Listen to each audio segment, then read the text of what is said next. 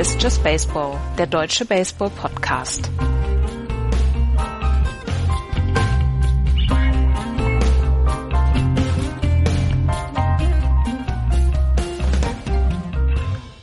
Knapp zwei Wochen sind es noch, bis die Playoff-Teilnehmer feststehen. Am 29. September ist der letzte Spieltag.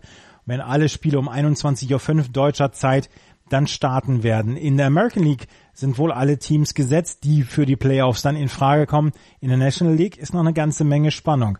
Hallo zur neuen Ausgabe von Just Baseball. Hallo Florian. Moin. Axel ist in der Schweiz. Im Sommer, da regnet's, im Winter, da schneit's in der Schweiz, in der Schweiz, in der Schweiz. Hatten deswegen, wir dir nicht verboten zu singen irgendwann mal? War das nicht mal so eine grundlegende Regel? Das du kann darfst sein. nicht singen? Das kann sein. Ist mir aber egal. ich setze mich darüber hinweg. Ähm, ja, Axel ist in der Schweiz, deswegen kann er keine Zeit heute, lässt sich entschuldigen, schöne Grüße. Und ähm, wir haben uns gedacht heute, wo wir jetzt wirklich nur noch zwei Wochen vor uns haben, werden wir das Pferd mal so ein bisschen von hinten aufzäumen. Ansonsten seid ihr es gewohnt, dass wir immer Division für Division durchgehen und zu allen Teams irgendwas zu sagen zu haben. Ähm, es ist so ein bisschen, dass das, die Luft ist raus aus dem Playoff-Rennen. Wir wissen, wer die fünf Playoff-Teilnehmer sind, jedenfalls so gut wie. Ähm, wir haben alleine noch die Entscheidung, ähm, wer wird die überall die Nummer eins sein in der American League und wer hat eventuell dann noch Heimrecht im äh, Wildcard Game. Ansonsten sind die Entscheidungen wohl getroffen oder glaubst du, dass die Tampa Bay Rays noch sieben Spiele aufholen werden? Nein, nein, nein. Also sie sind gut. Also sie haben ja wirklich eine tolle ähm, zweite Hälfte in der Saison hingelegt, aber dafür sind sie dann zu weit weg und, und vor allem haben auch immer in, in ihrer Division zu, ähm, viel zu starke Gegner mit den Red Sox und Yankees. Ich muss, müssen mir das Schedule nochmal angucken. Nein, gehe ich von aus, das ist gesetzt und ich glaube auch 1, 2, 3 ist gesetzt. Also ich gehe nicht davon aus, dass äh, Cleveland jetzt irgendwie Houston noch in Siegen überholen wird. Das wird schon so jetzt landen, wie es da steht. Ähm, bei den Ace und, und, und Yankees weiß man halt noch nicht, wer dann zu Hause spielt oder nicht. Die Tampa Bay Rays in den letzten 30 Spielen mit der besten Bilanz in der kompletten Liga, 22 zu 8. Ähm, da, das ist eine, ist eine starke, ist eine starke Leistung der Tampa Bay Rays, aber sie kommt ein bisschen zu spät, als dass sie die New York Yankees oder die Boston Red Sox noch hätten gefährden können, beziehungsweise auch die ähm, Oakland A's. Wir gehen mal aufs Wildcard Race beziehungsweise auf das Rennen in den Playoffs. Und dann gucken wir uns mal an, wie sind die Playoff-Teilnehmer in der American League aufgestellt, weil so zwei Wochen vorher, glaube ich, kann man schon einen Blick drauf werfen, so wie die ähm, Teams dann ihre Rotation dann ähm, so langsam durchfeilen, wie sie schauen, dass die, ähm, dass die Pitcher dann für den ersten Tag dann auch ähm, fit sind, beziehungsweise dann die, die richtige Anzahl an Pause haben, etc. Boston hat 103 Siege und 47 Niederlagen. Die Cleveland Indians haben in der Central Division 83 Siege, 66 Niederlagen, sind schon qualifiziert, genauso wie die Boston Red Sox. Bei den Boston Red Sox steht nur noch aus, ähm, werden sie Erster in der Division oder nicht. Aber die Magical Number ist nur zwei, das heißt ein Sieg in den nächsten drei Spielen gegen die New York Yankees und die Boston Red Sox sind auch Divisionssieger. Die Houston Astros haben 94 Siege und 55 Niederlagen. Sie sind insgesamt im Moment ähm, fünfeinhalb Spiele vor den Oakland A's. Die Wildcard-Teams haben, sind im Moment die New York Yankees mit 91 und 58 und die Oakland A's mit 90 und 60, anderthalb Spiele dahinter. Da geht es dann in der Tat jetzt um das Heimrecht. Beide Teams hätten gerne das Heimrecht, weil einmal Ostküste, einmal Westküste inklusive vier Stunden Flug. Ich glaube, das möchte sich jeder äh, dieser beiden Teams dann ersparen, um dann eventuell dann weiterzuziehen, dann gegen Boston zu spielen. Deswegen ähm, glaube ich, möchten gerne beide das Heimrecht haben, aber wir werden sehen, wie es in den letzten zwölf Spielen dann zur Sache geht. Die Boston Red Sox führen mit 103 Siegen und 47 Niederlagen ihre Division sowie die ganze Liga an. Gestern hat Chris Sale mal wieder auf den Mount gestanden. Nachdem er äh, in der DL oder auf der DL stand, wird er jetzt so langsam wieder an das Pensum herangeführt, dass er wirklich ein ganzes Spiel durchsteht. Dass er am Ende des Septembers letztes Jahr zum Beispiel so ein bisschen zusammengebrochen ist, hat man in diesem Jahr bedacht. Er hatte schon einmal einen DL-Stint, hatte jetzt den DL-Stint und hatte erst 150 Innings auf dem Arm. Gestern hat er drei Innings gepitcht, einen Hit hat er abgegeben, ein Strikeout, das sah noch nicht zu 100% perfekt aus, aber das war schon wieder richtig gut gegen die New York Mets, als man gestern mit 5 zu 3 gewonnen hat. Chris Sale ist die große Unbekannte äh, Richtung Playoffs und Mookie Betts seit gestern ist die große Unbekannte. Mookie Betts musste gestern rausgenommen werden aus dem Spiel. Ähm, Alex Cora hat hinterher gesagt, ja, das, das passt schon alles. Äh, er wird am Dienstag schon wieder im Lineup stehen, eventuell nur als Designated Hitter, aber das passt schon. Ähm, der Panik-Button darf trotzdem angemacht werden, wenn, wenn Chris Sale oder Mookie Betts einmal husten, oder? Ja, zumal ja dann auch also zur un unmöglichsten Zeit die Verletzung kommt. Jetzt hast du bei bei bei Chris Sale eben die Möglichkeit, ihm noch ein paar, ähm, ich glaube drei Starts müsste er vielleicht noch hinkriegen, ne? Drei könnte ja noch drin zwei, sein. Zwei macht er noch. Zwei macht er noch, mhm. okay. Dann das ist aber auch okay, dann, ne? Dann hast du schon, das ist Live-Baseball, du hast wahrscheinlich ein Spiel der Yankees sogar dabei, könnte ja sein, wenn nicht, dann skippst du das machst ein anderes. Das ist, glaube ich, jetzt nicht so richtig Panik mehr. Ähm, der kommt schon wieder in Form und ganz ehrlich, zur Not, glaube ich, sind wir mittlerweile in einer Zeit angelangt, in der du so einen Starter dann auch mal sagen kannst, dann startest du in den Playoffs erstmal nicht. Wir holen dich dann, wenn wir dich brauchen. Und ich glaube, dass ähm, das, das ist mittlerweile zum Glück so möglich. Ähm, bei Mookie Betts ist es eher so das Problem, hm, also du hast, ich glaube ja, also du kannst ihn ja nur noch im Training ähm, richtig, richtig wieder fit machen weil ja kein Minor League Spiel mehr ist. Also er könnte jetzt ja nicht irgendwie zwei, drei Tage mal in die Reha gehen und dann ne, diese Behandlung bekommen und dann eben im, im A Team ein bisschen die Bälle wieder aus dem Stadion schlagen zu versuchen. Das geht halt jetzt nicht mehr. Ähm, das ist aber gegen Ende immer ein Problem für alle Teams. Und äh, du ganz ehrlich, ob er jetzt bis zum Ende durchspielt, und dann zu den Playoffs wiederkommt, denn dann geht das Risiko geht keiner doch ein. Es ist nicht so wichtig mehr. Ähm, die, die elfeinhalb Spiele oder was ist es, zwölf Spiele, die sie Vorsprung haben, die holen die Yankees auch nicht mehr auf. Die haben ja eigene Probleme. Deswegen, ich glaube, bei Mookie Betts muss man tatsächlich gucken, und das werden sie auch tun, ganz sanft ranführen, so dass er, dass er fit ist für das erste, vielleicht dann erst für die zweite Playoff-Serie. Nein, der, er geht ja nicht auf die DL. Der ist gestern nur runtergenommen worden und ähm, Alex Cora hat wie gesagt gesagt, gegen die Yankees wird er schon wieder im Lineup stehen und da wird nichts, nicht groß was passieren. Da hat er ja gestern so ein bisschen die Angst dann auch ähm, sämtlichen Fans dann genommen, wo er gesagt hat, ja, das, das, das passt schon. Ja, das war eine, eine, Vor eine reine Vorsichtsmaßnahme und trotzdem hält man die Luft an als Red Sox-Fan, wenn Mookie Betts dann rausgeht. Der wird, ja, der wird wieder spielen und er wird auch ähm, die letzten Spiele überwiegend spielen. Nächste Woche wird Alex Cora dem, dem Großteil des Rosters noch ähm, ihre Ruhepausen geben, damit sie dann für den 5. Oktober, wenn es dann losgeht, für die Red Sox, werden sie dann noch ähm, die eine oder andere Pause bekommen. Aber ansonsten steht das. Und Mookie Betts, wie gesagt, ist ähm, ja leicht angeschlagen. Da sagte man Back Saw, also ist so ein bisschen gedehnt beziehungsweise ist so ein bisschen überlastet. Aber Mitte September, wer da nicht, wer da nicht in irgendeiner Weise angeschlagen ist, der hat ja nicht gespielt. Das von daher. Ne. Und und bei Chris Sale, also ich es, es gab ja tatsächlich auch die, ich hatte das bei Bastaoni eben gehört, ne, dass man gesagt hat, sollte man ihm vielleicht dann tatsächlich auch gleich sagen, pass auf, du fängst erstmal im Bullpen an weil du eben deine Innings noch nicht im Arm hast. Oder als Starter. Der, der nächste Start von Chris Hale soll fünf Innings sein. Dann am, äh, ich glaube am mhm. Freitag wird der, wird der nächste Start von, ähm, von Chris Sale sein. Und dann soll er nochmal einen Start haben und dann möglichst 100 Pitches beziehungsweise knapp sieben Innings dann dabei sein. Also von daher, so ist der Aufbau im Moment geplant für Chris Sale. Ähm, aber wer ja im Moment wirklich so ein bisschen die Ace-Rolle übernommen hat, seit er seit dem All-Star-Break ist äh, David Price. David Price hat, ähm, warte, jetzt muss ich nochmal nachgucken, ich hatte mir das aufgeschrieben. David Price hat seit dem All-Star-Break ein 1,78er ERA. Ähm, er hat 5,3 Strikeouts pro Walks, pro Walk. Ähm, und ähm, er hat nur einen ähm, er hat gegen den Fastball zum Beispiel hat er nur ein 1,34er Betting Average. Also von daher, der pitcht wirklich richtig großartig und zur Not könnte er, sollte Chris Hale noch ein bisschen nach hinten gerückt werden, so, zur Not könnte er zum Beispiel Spiel 1 pitchen. Das wäre ja, auch möglich. Ja, und ja, der kannst du da auch einen Ball geben. Also da hat, ja. da, da hat man doch keine Angst. Absolut. Ähm, auf jeden Fall, die Boston Red Sox haben im Moment ihre Rotation so, ja, also sie besteht inzwischen so, dass man sagt, ähm, wir haben David Price, wir haben Chris Sale, wir haben Rick Porcello und wir haben äh, Eduardo Rodriguez, der einen letzten wirklich richtig guten Start hatte, der gegen die Yankees jetzt wieder pitchen wird, aber sein letzter Start mit sechs Innings und ich glaube nur einen Run, den er aufge abgegeben hat, der war in ähm, völlig in Ordnung und von daher sollte er im Moment der vierte Starter sein. Im Bullpen hat, haben sich einige rausgepitcht zum Beispiel. Ähm, Dings, äh, Ethan Bray hat sich rausgepitcht wohl in den letzten Tagen Und auch Joe Kelly kann ich mir im Moment nicht vorstellen, dass er dann am Ende auf dem Big League Roster der, ähm, der Playoffs oder auf dem Playoff Roster sein wird.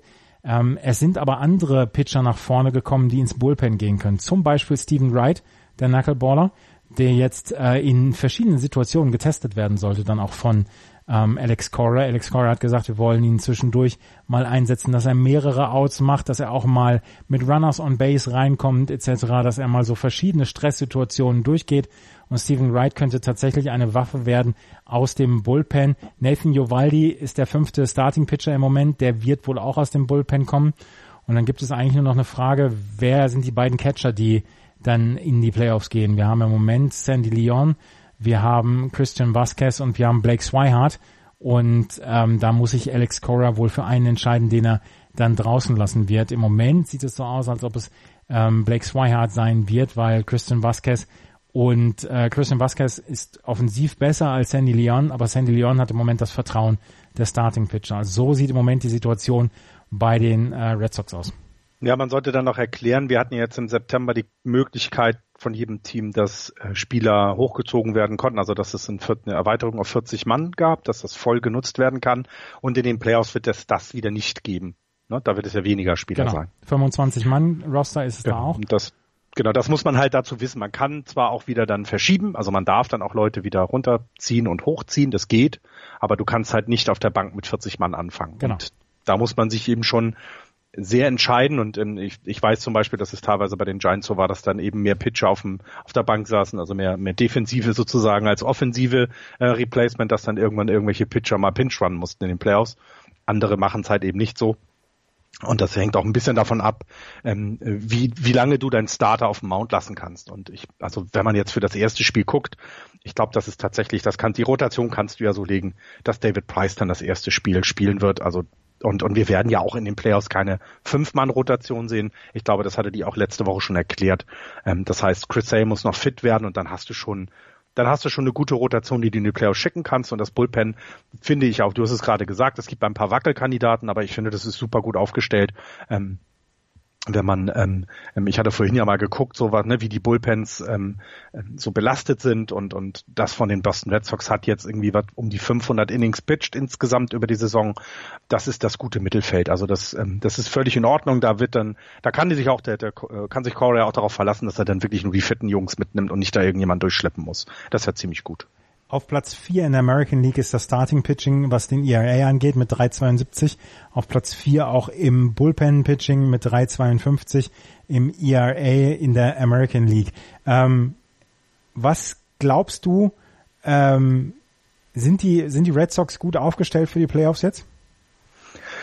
Das Problem ist, wenn ich mir das, also das Problem ist, dass sie gegen Oakland oder New York spielen dann in der ersten Runde. Ne? Das ist so die, die, die beiden, die sind ja jetzt bis zum Ende, die ziehen bis zum Ende durch, um ihr Heimrecht zu bekommen. Und ich, ich, ich weiß nicht, ob das so gut dann ist für die Red Sox. Also sie sind im Moment für mich das, das ausgewogenste Team neben den Houston Astros immer noch. Also die, die, ich mag Cleveland immer noch sehr gerne, aber die haben mir zu viele Schwächen insgesamt gezeigt über die Saison.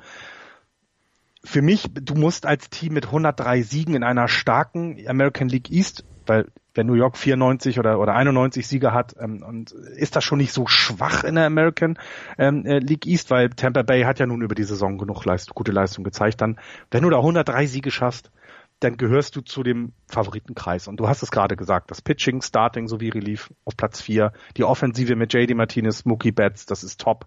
Ähm, ich würde im Moment tatsächlich äh, den Red Sox auch den Einzug in die in die ähm, in die ähm, Series zutrauen, aber du hast uns ja verboten, Predictions länger als eine Woche zu machen, deswegen sage ich da nichts mehr weiter zu. Das haben die Hörer noch nicht gehört, das haben wir im Vorgespräch besprochen.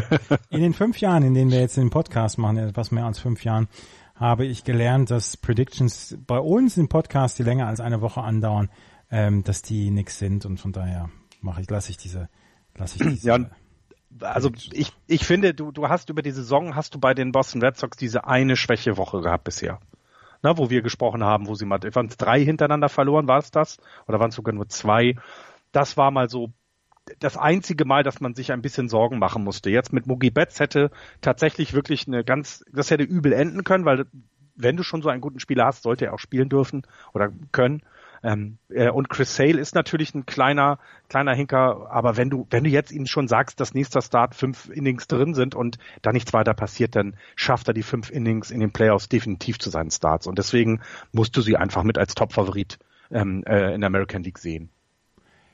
Die Houston Astros haben 94 Siege und 55 Niederlagen und da hat Justin Verlander am Wochenende wieder einen sehr, sehr guten Start gehabt. Jetzt muss ich nochmal nachgucken, was er gehabt hat. Ähm, er hat elf Strikeouts gehabt im Spiel der Houston Astros gegen die Arizona Diamondbacks. Er hat einen 2,67er ERA.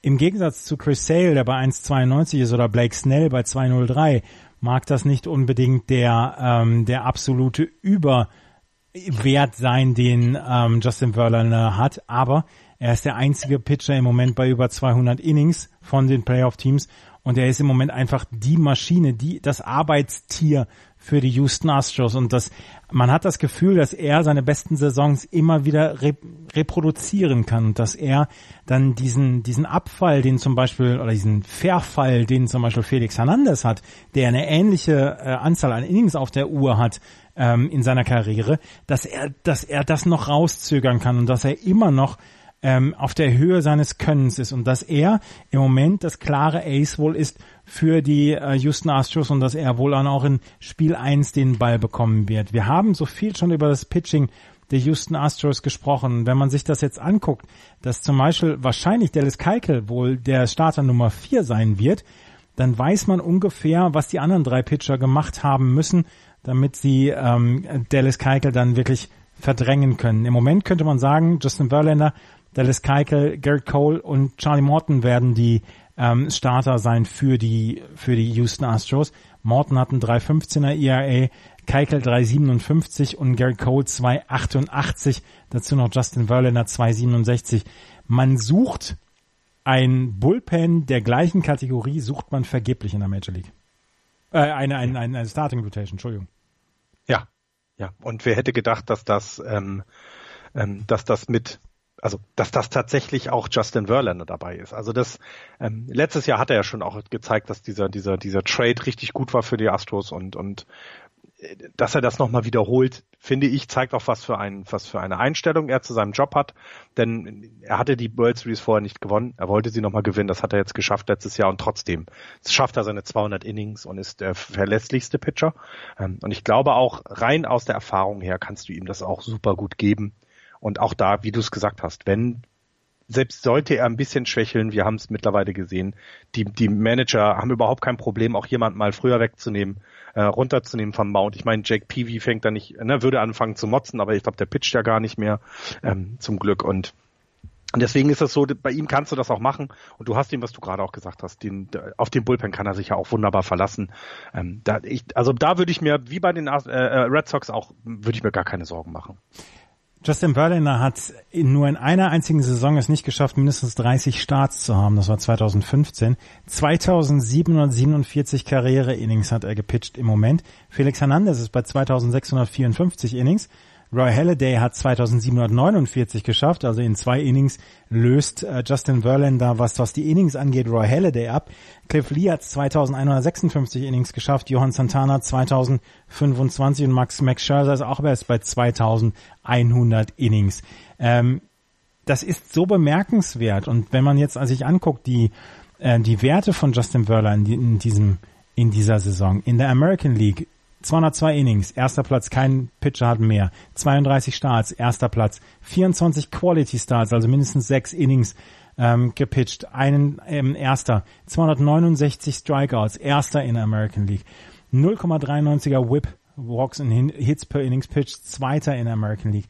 267er ERA, vierter in der American League. Das ist überragend gut. Und ähm, nachdem du vor jetzt vier Jahren fast ähm, ihn schon aufs Altenteil versetzt hast, hat er sich dann nochmal zurückgebracht. Ja, absolut. Absolut. Und das, also, es ist halt, weil er eben auch keine 27 mehr ist. Also ich glaube, ein Pitcher, der dann mit 26 die World Series gewinnt oder da einem Team ist und mit 27 noch besser wird, das gibt es immer wieder. Aber jemand, der mit 34 die World Series gewinnt und mit 35 neben der hohen Anzahl der Innings seine Qualität behält, ähm, das bedeutet schon, dass der sich an sich arbeitet. Und ich, das, das, da muss man dann Respekt äh, dem muss man Respekt zollen und ich bin auch jetzt kein überzeugter Fan von ihm, weil ich immer noch äh, Pablo Sandoval gegen ihn drei Homeruns schlagen sehe.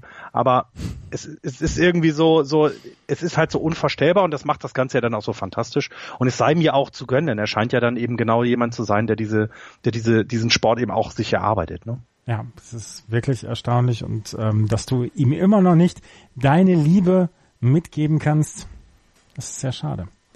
Wenn wir uns ja, aber was, was meinst du denn mit den, mit, den, mit den Astros jetzt? Die müssen ja dann gegen die Indians ran. Ja, wie, wie, wie würdest du denn diese Serie werten? Jetzt so, auch mit dem, dass die, dass die Indians ja ja ein bisschen so zu, sie zu sich zurückgefunden haben. Also, wir haben bei in, im, im Starting Pitching haben wir Justin Verlander, Garrett Cole, Charlie Morton, äh, Dallas Keuchel. Lance McCullers Jr. ist im Moment noch auf der DL, der geht wahrscheinlich ins Bullpen Long Relief oder kann vielleicht so einen Spot Start machen in diesen Playoffs. Wahrscheinlich werden wir mit diesen vier Pitchern gehen.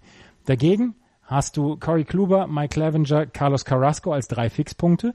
Trevor Bauer, wird der fit? Was ist mhm. mit äh, Josh Tomlin? Kommt der wieder zurück oder geht er ins Bullpen? Shane Bieber hat viele Starts gehabt jetzt. Ich würde im Moment in einer Serie Astros gegen Indians bei einem, bei einem Matchup der, der Starting Rotation ein kleines Plus für die Houston Astros geben. Ja, und zumal, wenn du dich dann auf, den, also wir haben es ja bei den Indien dieses Jahr gehabt, dass das Starting Pitching sehr gut war und ne, wenn es dann in die späteren Innings geht, haben sie ja über die Saison hinweg ein Problem gehabt. Und das ist vielleicht so auch eben der kleine Vorteil für, äh, für die Astros. Ja. Dann haben wir das äh, Bullpen ähm, wo wir ähm, Roberto Osuna haben, Roberto Osuna, über den wir nach der nach der Trade Deadline gesagt haben, oh, vielleicht bringt er so ein bisschen Unruhe ins Clubhaus, aber doch nicht bei den Astros. Da hat es nichts gegeben, da hat es ein paar Diskussionen gegeben, aber Roberto Osuna seitdem neun ähm, Innings gepitcht, äh, beziehungsweise neun Safe Opportunities hat er gehabt, alle neun verwertet und niemand spricht mehr darüber, dass, dass er eventuell ja so ein bisschen Clubhouse Cancer sein könnte. Jedenfalls habe ich nicht gehört. Hast du was gehört? Nein, also man genau, also man hat dieses dieses Leuten, das auch das die, aber sie haben sich ausgesprochen. Ich glaube, das war das Wichtige. Ja. Lassen wir dir mal den ganzen Quatsch, der auch durch die Presse vorher ging, weg. Lass uns darüber sprechen, dass sich das Team ausgesprochen hat. Ähm, und dann glaube ich, das ist das ist das, was du machen musst. Und ja, seitdem hörst du ihm auch nichts. Und vielleicht war es dann das war's das, was die Notwendigkeit äh, ähm, die, die, die, die es gebraucht hat, dass alle anderen ein bisschen ruhiger sind und eben auch hinter ihm, also jetzt auch genauso spielen, wenn er auf dem Mount steht. Mhm. Also, da hast du Roberto Osuna auf Seiten der Astros. Dazu hast du Hector Rondon, Brad Peacock, Smith hast du, Tony Sipp hast du, vielleicht Ryan Presley, der nach der Trade Deadline gekommen ist. Was ist mit Chris Stevensky? Chris Stevensky hat dieses Jahr kein so richtig gutes Jahr bislang gehabt. Ähm, hat ein 4,32er ERA. Vielleicht wird er sogar komplett aus der aus dem äh, Bullpen rausgenommen und ist überhaupt nicht im Roster der Houston Astros. Das zeigt dann auch, wie tief die Houston Astros im Bullpen besetzt sind. Auf der anderen Seite hast du im Bullpen der Cleveland Indians hast du ähm, Leute wie zum Beispiel Cody Allen. Äh, warte, jetzt muss ich mal gucken. Ähm, Cody Allen, Brad Hand, Brad Hand, den sie ja von den San Diego Padres geholt haben, Dan Otero, Oliver Perez, der in den letzten 30 Tagen ein Nuller ERA in, mhm. in neun ein Drittel Innings geholt hat. Auch, auch ein, ein, ein Bestandteil, ähm, ähm, der, der, ja, der zuletzt die Indians halt wieder so nach oben gespült hat, auch in der Aufmerksamkeit und in den, wenn, wenn Analysten sich das Team angucken und es bewerten, ne, wie stark sie geworden sind, ist das genau einer der Gründe, ja. Für mich ist ein, die, die große, die große Unbekannte ist Andrew Miller. Der hat acht mhm. Einsätze in den letzten 30 Tagen gehabt, acht Innings gepitcht, einen 3,38er ERA, sechs Hits, drei Runs hat er abgegeben. Ähm, wie gesagt, er hat nur acht Innings in 30 Tagen gepitcht. Sie wollen ihn im Moment ähm, nicht überbelasten, aber er ist für mich die große Unbekannte. Letztes Jahr war er das Shutdown-Monster. Er hat zusammen letztes Jahr mit auch Cody Allen hat er unfassbar gut gepitcht und dieses Jahr ist das Bullpen-Pitching der Indians, jedenfalls in den ersten vier Monaten, die große Schwäche gewesen. Und das ist für mich die große Frage. Und davon, oder da hängt bei mir dann auch das ganze Wohl und Wehe der äh, Cleveland Indians ab. Kriegen sie ihr Bullpen so zusammen, dass die, ich sage jetzt mal vier Innings, vier zwei Drittel Innings, vielleicht sogar fünf Innings ähm, so pitchen können, dass sie keinen Run zu lassen oder beziehungsweise mhm. so nur Runs zu lassen, dass sie ihre Spiele gewinnen. Genau. Und dann kannst du, finde ich, dazu noch weiter äh, ähm, auch auch nicht nur das dass das Pitching nicht mehr so stabil ist nennen, sondern du musst ja auch gucken, gegen wen stehst du denn auf dem Mount. Und das sind eben dann Leute wie José Altuve, ähm, äh, äh wie George Springer. Ne? Das sind ja Leute, die es schon gezeigt haben, ähm, dass sie es können. Und ähm, wie man dieses Jahr überhaupt nicht vergessen darf, ist, finde ich, Alex Bregman, mhm. der auch in Abwesenheit von Altuve einfach das Team mitgetragen hat. Ja. Ähm, und die sind ja weiterhin offensiv wahnsinnig gefährlich. Und genau da würde ich auch im Moment ähm, den, den, den Vorteil für die Astros sehen. Ähm, jetzt kann es aber ja sein, und das ist so immer noch der kleine Hoffnungsschimmer für alle, für, für alle Indians-Fans, dass eben so jemand wie Andrew Miller seinen Wurf zurückfinden kann. Die Möglichkeit besteht ja. Und da ist immer noch so, so finde ich, der größte Hoffnungsschimmer. Und eben die Serie gegeneinander zwischen Houston und Cleveland ging dieses Jahr 4 zu 3 für, ich glaube, Houston war es aus. Also die, das waren, das, die sind, es war jetzt kein Team sehr dominant und das dann auch zu einer Zeit, in der Cleveland eben dieses wackelige Bullpen hatte und wir ja auch gesagt haben, naja, selbst die Offensive ist noch nicht so produktiv, wie man sich das vielleicht vor der Saison, äh, vor der Saison gedacht hat. Wen das ist noch so ein bisschen, es könnte deswegen vielleicht so eng werden. Enger ja. werden, als es meinetwegen bei anderen Serien ist. Bei mir ist ähm, Alex Bregman, hast du eben richtig erwähnt, Alex Bregman haut im Moment alles weg, hat sich letztens noch darüber beschwert, dass er nur als Zweiter gedraftet worden ist, 2000, äh, ich glaube 2015 war es sogar. Warte, jetzt muss ich nochmal gerade nachgucken. Ähm, und dass er, dass er nicht an, an eins ge, gedraftet worden ist. Ich glaube, es waren, waren es die Cardinals, die ihn hätten an eins draften können. Auf jeden Fall, die Astros haben ihn an Nummer zwei genommen und da ist er heute noch Gram, hat aber gesagt, komm, Leute, ich habe jetzt schon eine World Series, eine World Series gewonnen und im Moment trägt er, wie gesagt, das Team. In den letzten 30 Tagen 98 At-Bats, ein 3,67er Average, 4,83er on Base Percentage in den letzten 30 Tagen. Wenn sie auf Spur wieder kriegen müssen, ist ihr Shortstop Carlos Correa. Der mhm. ist offensiv überhaupt nicht mehr in Erscheinung getreten. Und ich habe da nochmal nachgeguckt, was ist mit José Altuve seit seiner Verletzung beziehungsweise seit seinem äh, Aufenthalt auf der DL. Ähm, sieht alles gut aus, hat 24 Hits äh, gehabt in 88 At-Bats, hat einen 2,73er äh, Average, 3,60er on Base Percentage. Das könnte noch ein bisschen, gerne noch ein bisschen weiter nach oben gehen, aber insgesamt ist das in Ordnung und das würde die Houston Astros nicht behindern. In einer Serie, und wir werden sie höchstwahrscheinlich, ja, wir werden sie sehen, in einer Serie Astros gegen die Indians habe ich im Moment die Astros knapp vorne. Ja, ja, ja. Ich glaube, ich so, wenn ich, ich dachte ja, dass, dass die Indians ein bisschen noch nachkommen, aber im Moment sind erscheinen sie mir auch zu rund. Ja, würde ich auch, würde ich auch, würde ich mitgehen. Ja. Es wird, glaube ich, eine tolle Serie und ich freue mich da sehr drauf. Ähm, Sie wird auf jeden Fall spannender, glaube ich, als egal gegen wen ähm, Boston dann spielt, weil ich glaube, dass die Yankees oder auch die Ace nicht der Gegner ist, über den sich die Red Sox Sorgen machen müssen. Na klar. Ja, so, so rein vom, vom die, ich glaube, ich glaube, Houston und sowohl auch äh, die, die, die, die Indians sind etwas ausgewogener im Kader und haben deutlich mehr, mehr Stellen, die gefährlich werden können, als es äh, die Houston Astro, äh, äh, die, die New York Yankees und die, ähm, die Oakland A's haben.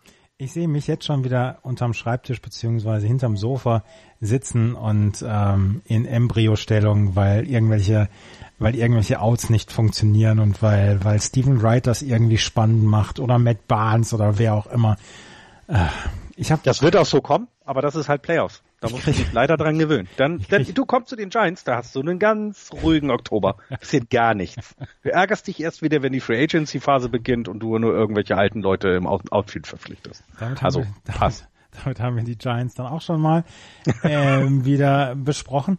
Ähm, also würdest du auch sagen, dass Houston Astros in der Serie im Moment wenn ich es von heute betrachte, ja. Ähm, ich, ich gehe aber davon aus, dass die Indians nochmal zeigen, was sie können. Also die, die, die kannst du, die kannst du einfach nicht rausschreiben aus der Nummer, würde ich sagen. Und sie sind ja auch dran. Ne? Also so gefühlt, gefühlt lief es in dem Jahr, in dem sie die World Series war, in der eigenen, in der eigenen Division vor allem auch und auch in der ganzen Liga zu gut für sie. Und jetzt sind sie so ein bisschen hinten dran und das könnte dann, das könnte genau der Punkt sein, der, wo man sie so ein bisschen unterschätzt, ne? dass man sagt, na ja, guck, siehst mal, der Miller, wenn der auf dem Mount steht, da, den, den schwinge ich doch eh weg. Also da hau ich den Ball aus dem Stadion. Und das sind vielleicht so Dinge, die, die noch, ja, die, die sind, die sind noch irgendwie um die, wo sie die Kurve noch kriegen könnten, um es mal so zu sagen. Wir werden das sehen. Das, ähm, das Spiel, was wir im Wildcard-Game höchstwahrscheinlich sehen werden, ist das zwischen den New York Yankees und den Oakland A's. Im Moment haben die New York Yankees anderthalb Spiele Vorsprung auf die Oakland A's. Und ich glaube, die Yankees sind wirklich sehr, sehr daran interessiert, nicht nach Oakland zu müssen für ein Wildcard-Spiel am Dienstag oder Mittwoch und dann wieder zurückzureisen, um nach Boston zu fliegen, um dann die Serie zu beginnen und dann ähm, ja sich die vier Stunden Flug, zweimal vier Stunden Flug plus die Zeitverschiebung dann aus den Knochen zu schütteln. Ich glaube, sie sind sehr, sehr daran interessiert, diesen ersten Wildcard-Platz zu behalten. Sie sind im Moment elfeinhalb Spiele hinter den Red Sox zurück. Sie werden die Red Sox nicht mehr erreichen. Ähm, die Yankees, das ist ein großes, großes Rätsel. Sie müssen jetzt erstmal nur alles auf das Spiel, auf das Wildcard-Spiel hinarbeiten. Ähm, wenn du im Moment die, die New York Yankees siehst, wen würdest du im Moment auf den Mount schicken für ein Wildcard-Spiel? Oh, das, ich finde das super schwierig, weil es hat sich ja nun wirklich keiner nach vorne gepitcht, ne? Also, ich meine, es steht ja sogar zur Frage, ob Sonny Gray überhaupt, ja, also, ne, ob der überhaupt auf den Mount kommt mhm. in den Playoffs. Und das macht's für mich schon so schwierig. Ähm, Im Moment würde ich, und das ist jetzt vielleicht auch einfach nur, weil er über die Saison am ja, stabilsten war, würde ich äh, Luis Severino nehmen. Nach den letzten Auftritten zu urteilen, würde ich Masahiro Tanaka nehmen. Der wäre jetzt am äh, 25. September dran. Oder am 20. September ist er dran. Ist er ähm, äh, vorgesehen für das dritte Spiel gegen die Red Sox. Dann wäre er am 25. September dran und dann am 30. September nochmal. 30. September hieße dann aber auch fünf Tage Pause bis zum 5. Oktober. Er wäre ja, also zum Beispiel, ja. er wäre zum Beispiel äh, der Pitcher für ein Spiel 1, ich sage jetzt mal gegen die Red Sox. Ähm, Masahiro Tanaka, wir müssen jetzt nochmal, ich muss jetzt nochmal gerade nachgucken, ähm, seine letzten, seine letzten 30 Tage hat Masahiro Tanaka fünf Starts gehabt, 34 Innings gepitcht und einen 1,59er ERA gehabt. Luis Severino, der hatte einen 4,68er ERA in den letzten fünf Spielen und nur 25 Innings. Du hast Lance Lynn, den du eigentlich gerne in eine, in eine äh, Rotation mit reinnehmen würdest für die Playoffs. Der hat einen knappen 6er ERA in den letzten 30 Tagen gehabt. Und dann hast du noch J.A. Happ einem 3,25er ERA. Ich glaube im Moment, eigentlich müsstest du müsstest du darauf hinarbeiten, dass du Masahiro Tanaka in dein erstes Spiel Ja, ja, wird, wird vielleicht auch darauf hinauslaufen und dann muss man sich halt auch überlegen und das wird bei den Yankees genauso eine Überlegung sein wie bei anderen Teams auch. Dann geht es halt übers Bullpen. Ne? Das ist über die Saison schon so gewesen ähm, und dann ist es vielleicht dann auch hier bei den ähm, äh, in den Playoffs so und du du hast genug Pitching, du hast genug Arme bei dir im, im, im, äh, ähm, im Kader, ne? Das muss man ja sagen. Also sie, sie haben ja genug Leute da. Ähm, aber so dieser klare Nummer eins Starter, wie, wie du es zum Beispiel bei den Red Sox hast, das hast du hier ja gar nicht, ne? Also da, da du, du hast ja gerade gesagt, da ist ja bei jedem so ein bisschen ein Fragezeichen. Ne? Bei, hinter jedem Einzelnen kannst du sagen, na, aber der hat eben in den letzten 30 Tagen nicht. Der müsste eben, weil die Yankees bis zum Ende ja sich die Ace vom Erhalt halten wollen, hast du allein diese sechs Spiele gegen, gegen ähm, Boston, die noch anstehen, und vor allem auch nochmal viermal gegen Tampa Bay.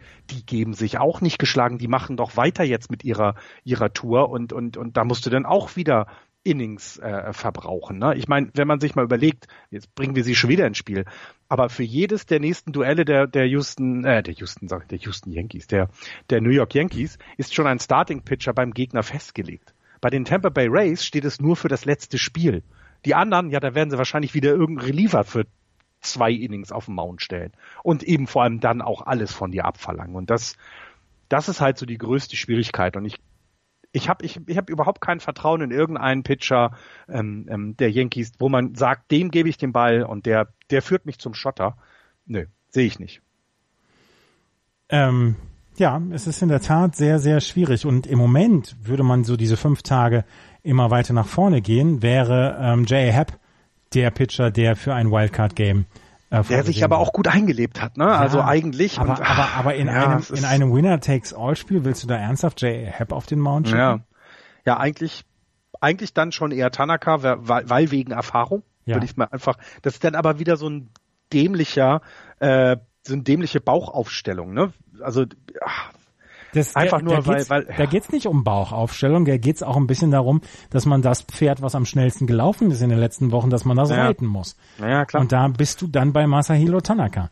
Vermutlich ja, vermutlich ja. Und ähm, ich glaube, eine der größten Sorgen oder mit einer der größeren Sorgen, so rum vielleicht ist es besser gesagt, ähm, ist ja auch noch Aroldis Chapman. Ne? Der ist jetzt ja. ähm, für diese Woche wieder angekündigt. Ja, ist halt die Frage. Ne? Er hat jetzt sechs, er hat irgendwie wegen dem Bullpen ein bisschen was geworfen. Und ich glaube, sie sind auf ihn angewiesen weiterhin. Ne? Sie haben tolle Leute im, im, im Bullpen auch, aber ich glaube, allein der Name Chapman, der, der, der flößt ja auch wieder an dem, dem, dem Gegner, wenn es um die letzten drei oder vier aus sogar geht, ja auch genügend Angst ein. Ja, also ich, die haben, die, die New York Yankees haben, glaube ich, das kleinere Problem im Bullpen als im, im Starting Lineup oder ja. in der Starting Rotation. Ja. Ich meine, wie gesagt, es muss alles auf dieses eine Spiel jetzt erstmal ausgerichtet sein. Dafür musst du alle Kräfte an Bord haben, damit du in diese Playoff-Serie gegen die Yankees, äh, gegen die Red Sox reinkommst. Und wie gesagt, wie gesagt, ich würde Masahiro Tanaka im Moment als Starting Pitcher nehmen. Und dann hast du natürlich ein gutes Bullpen, aber Dylan Betances zum Beispiel hatte mhm. in seinen sechs Save Opportunities schon drei blown Saves. Das ist äh, es, etwas. Es halt kein Chapman, ne? Nee, aber da, auch das würde mich unruhig werden lassen als Yankees-Fan. Und ansonsten das ähm, Bullpen der der New York Yankees ist eigentlich gut.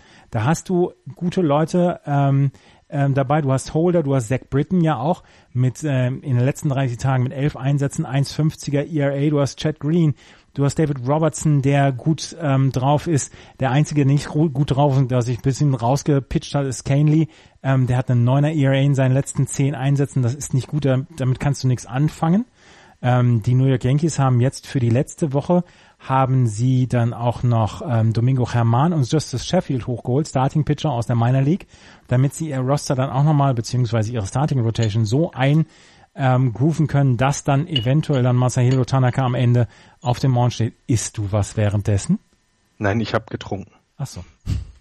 Ich habe eine Blechflasche, vielleicht hörte sich deswegen komisch Ach so. an.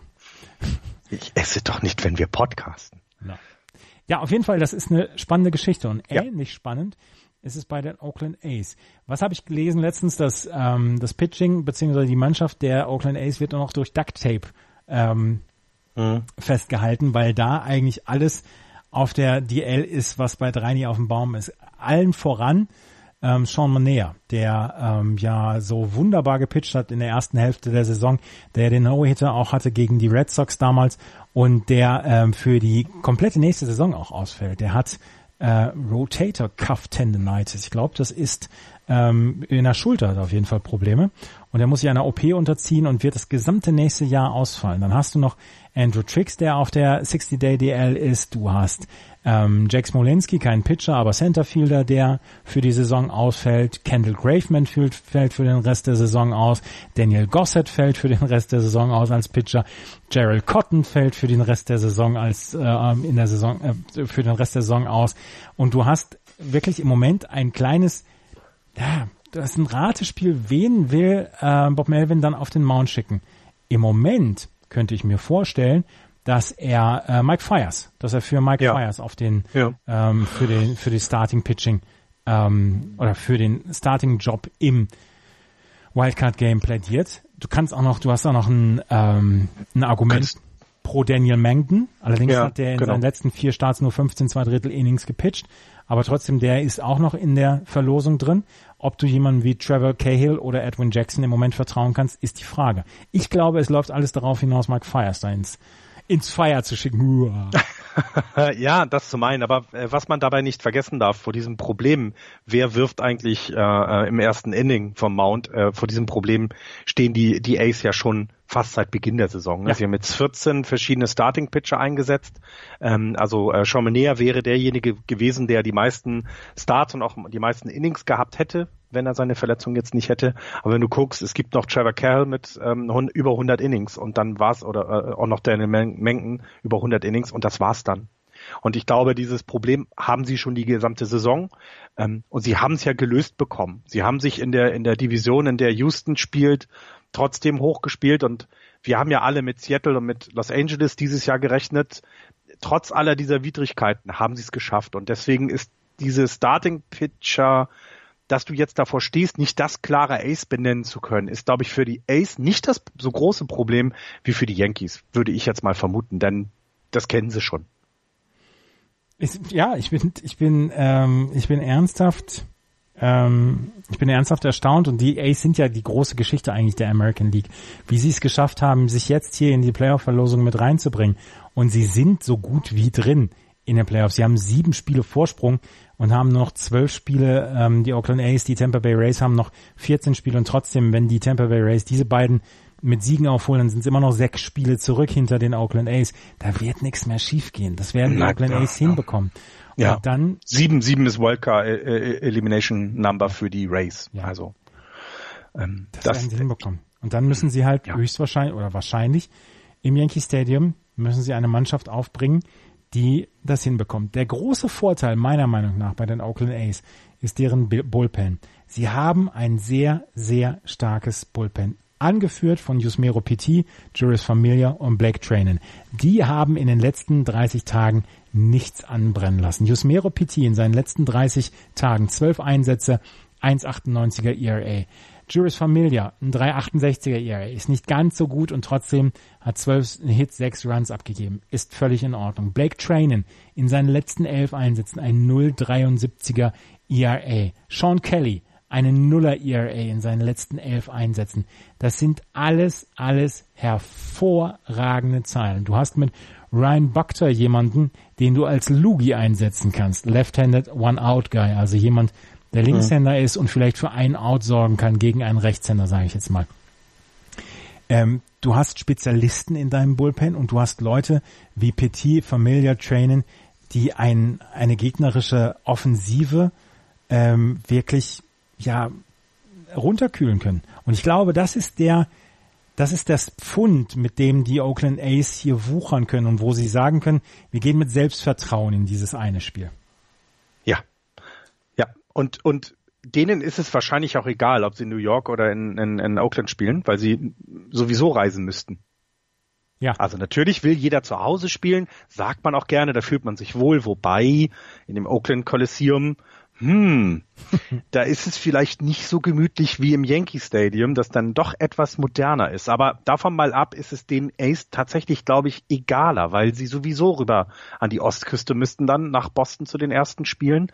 Ähm, sie haben jetzt, ähm, und auch da nochmal, um zu gucken, wie schaffen sie es vielleicht sogar noch an, an, an New York vorbeizukommen. Sie haben jetzt noch dreimal die Angels ähm, äh, zu Hause, viermal die Twins, äh, dreimal die Twins zu Hause, sind dann in Seattle und, und dann nochmal in LA. Ähm, also sie sind, sie fliegen jetzt nur noch einmal in die Mitte von Amerika, nach, nach Minnesota, nach, äh, nach Minneapolis und St. Paul und dann, ja, danach wieder zurück an die Westküste und dann, ja, ist es denen, glaube ich, auch egal. Also, und zumal ich das vom, vom Schedule, ne, spielt's halt nicht mehr gegen Boston, was die, was die Yankees vor sich haben. Und ich glaube, jedem, jedem Red Sox-Spieler würde es eine Freude machen, Freude bringen, ähm, wenn sie gegen die Yankees gewinnen und wenn sie damit den Heimvorteil der Yankees zugrunde machen.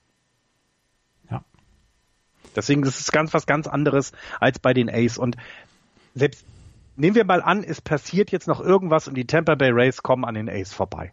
Ja, was hast du denn? Da hast du eine Saison, wo alle vor der Saison gesagt haben, ja, so 81, 81, so ein 500er Ball, vielleicht ein bisschen nach oben gucken, aber wenn wir dann 75 Siege haben, ist das völlig in Ordnung wir sind im Übergangsjahr, ne? Das darf man ja nicht vergessen. Die waren ja jetzt nicht angetreten, um in die Playoffs zu kommen.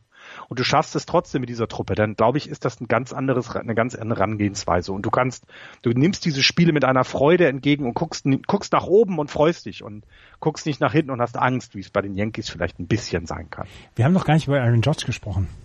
Wir haben nicht über Aaron Judge, Aaron Judge gesprochen. Das ist vollkommen richtig. Da siehst du mal, äh, wie weit aus dem Fokus jetzt sein Fehlen bei uns ist. Ne? Ja, ja, der soll in dieser Woche wieder Hitting-Training anfangen und eventuell in dieser Woche sogar wieder At-Bats bekommen im Line-Up der New York Yankees. Wenn sie den fit kriegen in den 14 Tagen, Das wäre eine unglaubliche Stärke. Ich kann es mir momentan nicht vorstellen. Andererseits ist Aaron Judge ein sehr, sehr talentierter Hitter und ähm, dann kann es auch sein, dass er. Den willst du in deiner Line-Up haben. Also ich, und und vor allem man hat es ja gesehen, dass die Yankees, also die sind ja auch dieses Jahr angetreten äh, und auch letztes Jahr angetreten, gar nicht mit einem Team gespickt von Topstars, um die Player, um die World Series zu gewinnen, sondern mit einem Team, das sie durch jetzt Stanton ähm, ergänzt haben in den in den ähm, äh, einfach sich nochmal einen Star tatsächlich geholt haben. Aber da sind ja Jungs dabei gewesen und die bleiben ja auch da, die noch so jung sind. Man darf bitte nicht vergessen, Aaron Judge ist erst 26, Glava Torres ist erst 21, Greg Bird ist erst 25, Gary Sanchez ist erst 25. Die haben ja noch richtig, richtig viel, viele Saisons vor sich trotzdem, weil es die Yankees sind und weil die Yankees Erfolg haben müssen, in Anführungsstrichen, glaube ich, dass sie Judge sogar, ja, angeschlagen mit in die World Series oder in, in die World Series, sag schon, mit in die Playoffs nehmen würden. Und ich glaube, wenn es eine Chance gibt, dass er ein At-Bat haben kann, einem Spiel gegen Oakland, dann stellen sie ihn auch auf die Platte. Wer gewinnt das Wildcard-Game? Jetzt 14 Tage vor dem Spiel? Ähm, ich würde trotzdem immer noch die Yankees nehmen. Ich, ich die, die Ace haben ein, auch in der Offensive ja ein sehr talentiertes Team. Ne? Das darf man bei, bei dem ganzen, bei der ganzen Lobhudelei, die wir jetzt auf die, auf, äh, auf das Bullpen gemacht haben und auf das äh, ja, ja sehr äh, äh, in Anspruch genommene Starting Pitching, hast du doch hast du doch ein Team zusammen, das ja, das ja gezeigt hat, dass sie es, dass sie es auch offensiv können. Ne? Und ähm, ich habe aber das Gefühl, dass so bei so jemand wie Stanton und auch ein Andrew McCutcheon, das, so leid es mir tut, aber das sind, glaube ich, Jungs, die, weiß ich nicht, die, die vielleicht eben mehr sind als ein Marcus Simeon oder ein Jet Lowry oder ein Matt Olson oder ein Mark Kenya. Also das, ich, ich würde da im Moment noch allein wegen der Namen ein bisschen vorangehen äh, für die für die äh, für die für die für die Yankees. Ähm, aber ich würde es den Ace einfach wahnsinnig gönnen. Ich würde es ihnen wahnsinnig gönnen, wenn sie mit der Truppe, die man nicht auf dem Schirm hatte, die Yankees in diesem Spiel ärgern und dann wahrscheinlich 3-0 gegen Boston rausgehen. Aber das würde mich schon sehr freuen. Wir werden es sehen. In zwei Wochen fangen die Playoffs an. Am Dienstag, Dienstag auf Mittwoch die Nacht wird das Spiel der National League sein. Von Mittwoch auf Donnerstag die Nacht das Wildcard Game der American League und am Freitag, den 5. Oktober geht es los. Ich habe an dem Tag ehemaligen Treffen, der beste, der beste Tag der Baseball Playoffs, alle vier Serien hintereinander und da bin ich beim ehemaligen Treffen. Das sind doch aber ehemaligen, mit denen hast du doch heute nichts mehr zu tun. Doch, doch, doch, doch, doch. Ist auch egal, auf jeden Fall. Am, am 5. Oktober gehen die Playoffs los, 2. und 3. Oktober dann die Wildcard Games. Und damit gehen wir jetzt rüber in die National League. Oder hast du noch was aus der American League? Nein, ich würde, ich würde nochmal erwähnen, wie gut die Tampa Bay Rays dieses Jahr oder zum Schluss dieser Saison sind. Und ähm, das, da muss ich tatsächlich meinen Hut ziehen. Was die dann auch auf die Beine bekommen haben, ähm, zeugt größten Respekt. Und ich meine, hätten sie vielleicht eine Woche früher angefangen, so gut äh, zu performen, wäre es ja auch in der Wildcard, ähnlich wie in, in der National League, noch enger zugegangen. Und damit gehen wir rüber in die National League. In der National League haben wir ein etwas anderes Bild als in der American League, wo wir ja quasi die fünf Teilnehmer schon feststehen haben. In der National League führen im Moment in der East die ähm, Atlanta Braves mit 83 Siegen, 66 Niederlagen, die Chicago Cubs in der Central mit 87 Siegen und 62 Niederlagen und in der Western äh, Division mit die Colorado Rockies mit 82 und 67. Die Colorado Rockies, die in ihrer gesamten Franchise-Geschichte, Anfang der 90er, seit Anfang der 90er sind sie dabei noch nie die Division im Westen, in der National League West bekommen oder gewonnen haben.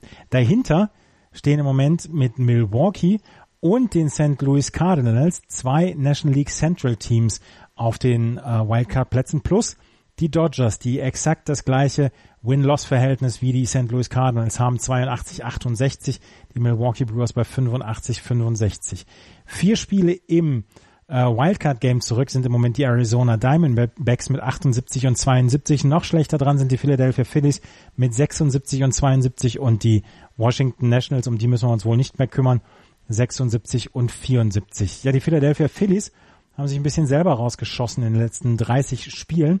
Wenn man sich das anguckt, wir haben ein, wir haben äh, uns mal angeguckt, wie die Mannschaften in den letzten 30 Tagen performt haben. Die Tampa Bay Rays haben den besten Schnitt, oder die beste Win-Loss-Statistik in den letzten 30 Spielen mit 22 zu 8 gehabt.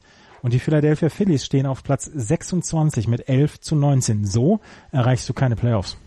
Nein, und es gab ja dann auch, also es gab ja dann auch relativ schnell dann dieses klassische äh, Philadelphia, wir geben, also auch die Fans geben sich gleich auf, Gefühl, so, so ein bisschen. Also, naja, ist ja, so, die sind ja da sehr, sehr, weiß ich nicht, picky oder wie nennt man das? Die, die schnell beleidigt, ne? Also, ja, aber sie, sie haben eben gezeigt, dass sie zu früh dran waren anscheinend. Ne? Also das muss man dann einfach sagen. Ähm, wenn du dann da, wo es drauf ankommst, nicht mehr performst, ja, dann, dann ist das so. Ich glaube aber, auch das sieht man in Philadelphia nicht ganz so schlimm, wie es vielleicht bei anderen Mannschaften wären. Sie, sie haben ja noch eine rosige Zukunft vor sich. Andererseits, wenn du die Playoffs erreichen kannst, möchtest du die Playoffs erreichen. Ja, absolut, ja. Und das ist immer so ein bisschen mit, mit, ja, immer so ein bisschen ah, in Hochkomma gesetzt wenn man sagt, sie sind zu früh. Klar, sie hätten, hätten sie durchgezogen, wären sie jetzt auf derselben Stufe wie Atlanta und würden sich äh, auch um den Wildcard-Platz noch prügeln. Die Atlanta Braves haben im Moment den Platz an der Sonne inne, was die, ähm, was die Stats angeht, beziehungsweise was das, was das Standing angeht.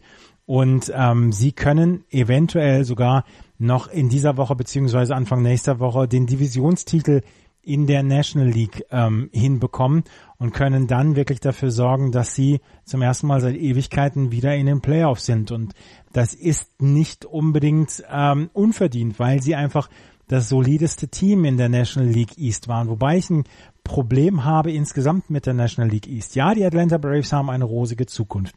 Ja, ähm, das war eventuell nicht so richtig ähm, so richtig toll, was die Philadelphia Phillies gemacht haben. Aber womit ich ein Problem habe, ist die äh, fehlende Konstanz bei diesen Teams.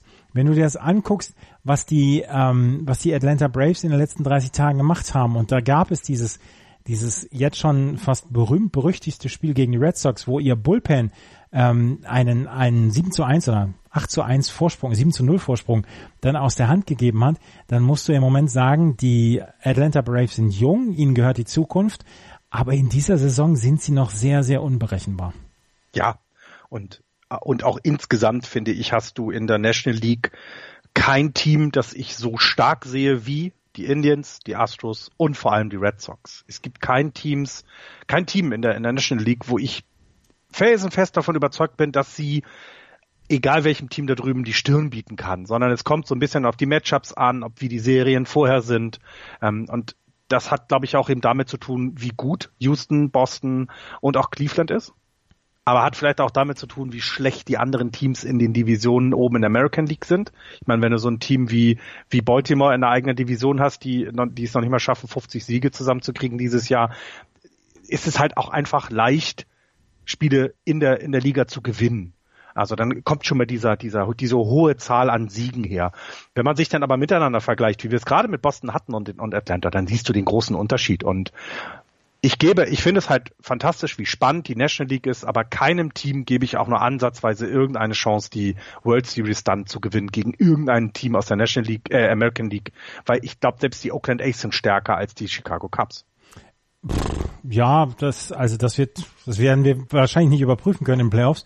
Aber ähm, die, den Chicago Cubs traue ich schon eine ganze Menge zu. Andererseits, ja, man meckert hier so ein bisschen über die Inkonstanz der Atlanta Braves, aber wir werden Ronald Acuna Jr. in den Playoffs sehen, wir werden Freddie Freeman sehen, wir werden Ozzy Albies sehen, wir werden Nick Markakis sehen, der eine tolle Saison ist und im Pitching werden wir Mike Foltinowitz sehen, der eine hervorragende Saison pitcht und die haben ein Starting Pitching, was auf den ersten vier Positionen wirklich der National League und den National League Playoffs würdig ist. Mit Mike Foltinowitz, der in seinen letzten 30 Tagen ein 1,85er ERA hatte. Julio Terran, 2,73er ERA in seinen letzten fünf Starts. 2,45 hat Kevin Gorsman in seinen letzten fünf Starts gehabt. Und Aaron Sanchez mit 2,83 in seinen letzten fünf Starts an ERA. Also die Starting Rotation wäre gesetzt für eine Playoff-Serie und dass sie in die Playoffs kommen und dass sie das Wildcard-Game umschiffen können, das steht so gut wie fest, nachdem sie sechseinhalb Spiele Vorsprung haben. Und mhm. darauf können wir uns dann ja schon wieder freuen. Ja, glaube ich eben auch. Und dann zeigt sich eben auch, ähm, wie, wie weit sie schon sind. Auch rein, äh, ne, weil, weil wir gerade gesagt haben, sie sind eben noch nicht konstant genug äh, ähm, bisher gewesen oder haben sich noch nicht konstant genug gezeigt. Und Playoffs ist nochmal anderer Baseball. Das, das ist tatsächlich wesentlich intensiver, auch was das Ganze drumherum angeht. Ähm, aber das macht ja nichts. Also du hast halt ein, finde ich, ein sehr spannendes Team. Ich würde die Braves so ein bisschen mit den A's vergleichen, ähm, was, was so dieser, dieser Außenseiterfaktor angeht. Denn mit beiden also die Braves sind die größte Überraschung in der, in der National League kann man jetzt, glaube ich, so zum Ende der Saison sagen. Also die größte positive Überraschung. Ähm, und deswegen ja, ich freue mich auch drauf. Im Moment würden die ähm, Atlanta Braves gegen die Colorado Rockies spielen, was durchaus eine lustige Serie werden könnte. Und ähm, also was dann tatsächlich dabei spannend werden könnte, ist, wie sich diese jungen Leute und äh, wie die sich dann tatsächlich in so einem wichtigen Spiel mal zeigen. Und, und ähm, wir haben, wir haben halt in der Saison jetzt von denen tolle Leistungen gesehen, aber Playoffs ist tatsächlich dann nochmal der ganz große Unterschied, finde ich. Und ähm, es wird aber gut werden. Und wir werden ja leider keine World Series Oakland Ace gegen Atlanta Braves sehen. Ich glaube, das möchte auch keiner sehen. Ne? Das muss man ja schon mal dazu sagen. Aber sowas hätte mal so einen Charme für mich. Ne? Im Moment die Braves gegen Rockies, LA oder Arizona oder also es ist schwierig. Ähm, da, da jetzt für die schon eine Prediction zu machen, dafür sind sie mir zu unkonstant. Ja, die Atlanta Braves auf jeden Fall werden höchstwahrscheinlich in die ähm, ähm, in die Playoffs einziehen und wahrscheinlich auch als Divisionssieger.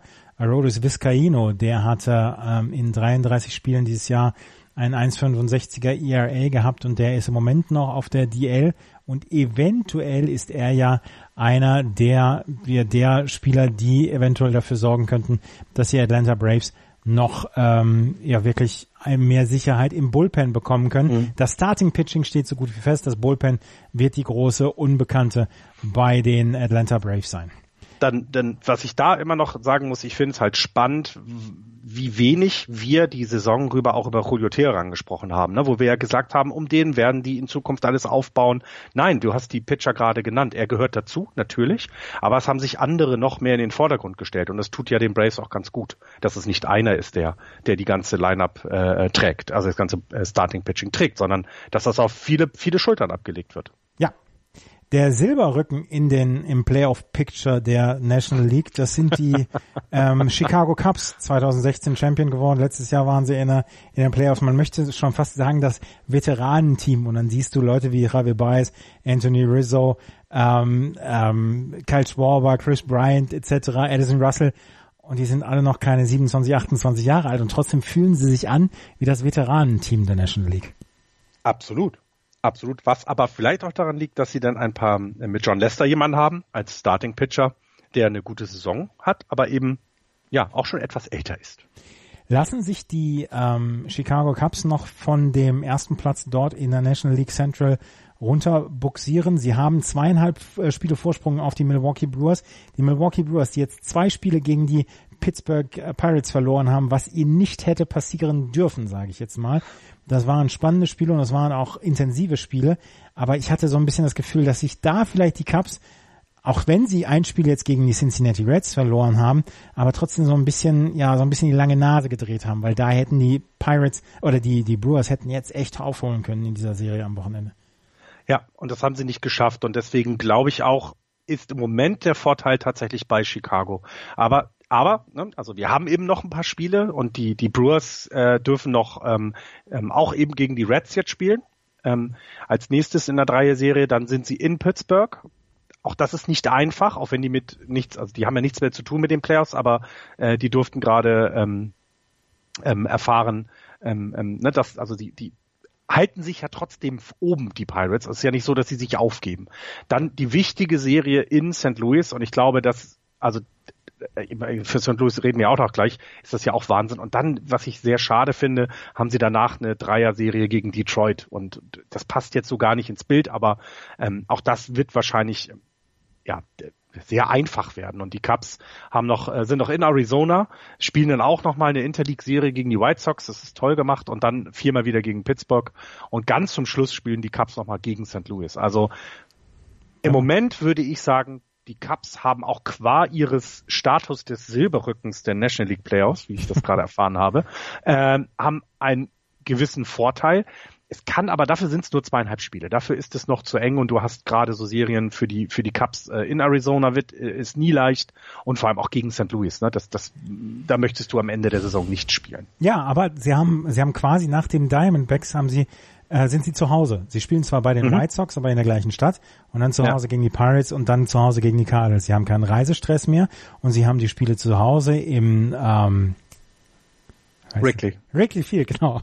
Ich wollte jetzt die ganze Zeit sagen Fenway Park, aber das hätten mir dann einige übel genommen. Aber auf jeden Fall sind sie zu Hause im Wrigley Field oder haben die Cardinals, sollte es nochmal spitze auf Knopf sein, zu Hause. Das, was die National League Teams alle nicht haben, bis auf vielleicht die Atlanta Braves, sie können sich nicht mehr zurücklehnen. Das heißt, da ist kein Team dabei, wie zum Beispiel die Cleveland Indians oder vielleicht auch die Red Sox jetzt in den nächsten zwei Wochen, wo sie sagen können, ja, wir, wir klären jetzt das Bild derer, die in den Playoffs pitchen sollen und stellen uns das so hin. Nee, die müssen alle noch volle Pulle gehen, um nicht ins Wildcard-Game zu kommen, weil ich glaube, das Wildcard-Game möchte per se niemand, aber gerade in diesem Fall ist es sehr, sehr ausgeglichen und deswegen müssen alle nochmal volle Pulle bis Ende der Saison gehen. Ja, und zumal ähm, die Cubs hätten noch einen Ruhetag gehabt. Ja. Ähm, der fällt aber weg, weil ja zwei Spiele gegen Washington ausgefallen sind. Und genau. das, das, das ist sehr, also das ist nicht gut. Also sie müssten dann, im Moment ist es, glaube ich, geplant für den 20. September. Das heißt, sie sind in Arizona, fliegen nach Washington und dann erst nach Chicago. Das hört sich jetzt nicht schlimm an, aber wir haben September. Und ich glaube, dann ist es schlimm. Im September brauchst du jeden Tag Ruhetag. Ähm, und der wird ihnen jetzt so ein bisschen genommen. Es gab ja auch seitens der, der Cups da sehr große Beschwerden, dass, dass sie da dieses eine Spiel noch machen müssen. Sie werden jetzt in den nächsten Spielen bei den Diamondbacks werden sie Cole Hamels, ähm, warte, jetzt habe ich es verrissen, Mike Montgomery und äh, Hendricks. Kyle Hendricks auf den Mount schicken. Genau. Und dann müssen wir mal sehen, dass dann auch John Lester ähm, dann so auf den Mount geschickt wird, dass er eventuell dann in einem Spiel 1 pitchen kann. Ja, wie machst du das als General Manager, wenn du noch zweieinhalb Spiele, wenn du zweieinhalb Spiele Vorsprung hast, du hast noch knapp zwei Wochen. Du musst ja dein, dein Starting Pitching so einsetzen, dass er alle fünf Tage pitchen kann. Arbeitest du jetzt darauf hinaus, dass du sagst, wir gehen davon aus, dann Platz eins zu haben und dann erst am Freitag ins Spielgeschehen oder am Donnerstag ins Spielgeschehen einzugreifen. Also setze ich das jetzt so hin, dass ähm, wohl John Lester Spiel eins äh, pitchen wird. Oder ich meine, der, der Cole Hamels hat ja in nach seit, seit, dem, seit der Trade Deadline ja auch nur für Aufsehen gesorgt. Ähm, aber Hamels wäre gerade für das letzte Spiel gegen St. Louis geplant, was ja auch immer noch wichtig sein kann. Das ist ja genau auch das. Ne? Du kannst es jetzt nicht einfach drehen. Ja. Du hättest Leicester noch gegen die Pirates da drin, damit er Spiel 1 der Playoffs hat. Ähm, du könntest das Spiel gegen Washington, was dazwischen kommen könnte, äh, überbrücken mit zum Beispiel ja, da musst du irgendjemand von der Bank nehmen, wahrscheinlich auf den Mount packen, damit du in dieser Rotation bleibst. Aber du darfst das Spiel gegen Washington ja auch nicht auf die leichte Schulter nehmen, weil jedes Spiel, das du verlierst und die Brewers gewinnen, das ist nicht gut. Und es ist eine ganz schwierige Situation, ja. Ähm, wann haben die, wann ist das Spiel gegen die Nationals? Noch? Ich meine am 20. 20. September, also 20, nach dem nein, 20. Hamilton-Start. Nein, 20. September ist der letzte freie Tag, den die tatsächlich die ähm, Chicago Cubs haben. Das war letzte Woche das Spiel. Nee, sie haben noch einen, sie haben zwei Spiele sind ausgefallen. Zwei Spiele sind gegen Washington postponed gewesen. Das am 7.9. und am 9.9. Das am 9.9. oder 7.9. haben sie schon äh, äh, wiederholt. Ähm, da waren sie erst, äh, haben sie in Milwaukee gespielt, sind danach am 13. September nach Washington und wieder zurück nach Cincinnati dann für die Serie genau. danach. Und, das am 7.9. Ähm, haben sie am 8.9. in einem Doubleheader gemacht. Doubleheader gemacht, aber sie hatten keinen Ruhetag mehr. Doch, sie haben diesen einen einzigen Ruhetag. Oh, okay, sie hätten ja, zwei Ruhetage gehabt und jetzt haben sie am 20. noch. Ja, okay, dann ist das vielleicht, ja, dann kann, na, ist trotzdem schwierig, ne? Also du müsstest jetzt, ja, du musst Lester noch die Starts machen lassen, ne? Die beiden musst du ihm geben. Du kannst auch Hamilton, Cole Hamilton nicht nochmal pausieren lassen, damit du zum Schluss dabei rumkommst, dass im ersten Spiel einer der beiden und das ist ja, und auch da, ne, die, ich glaube auch das, was wir gerade gesagt haben, ich glaube auch die Cups, die dürfen dieses Wildcard-Spiel nicht spielen. Ich glaube, das wäre für die nicht gut.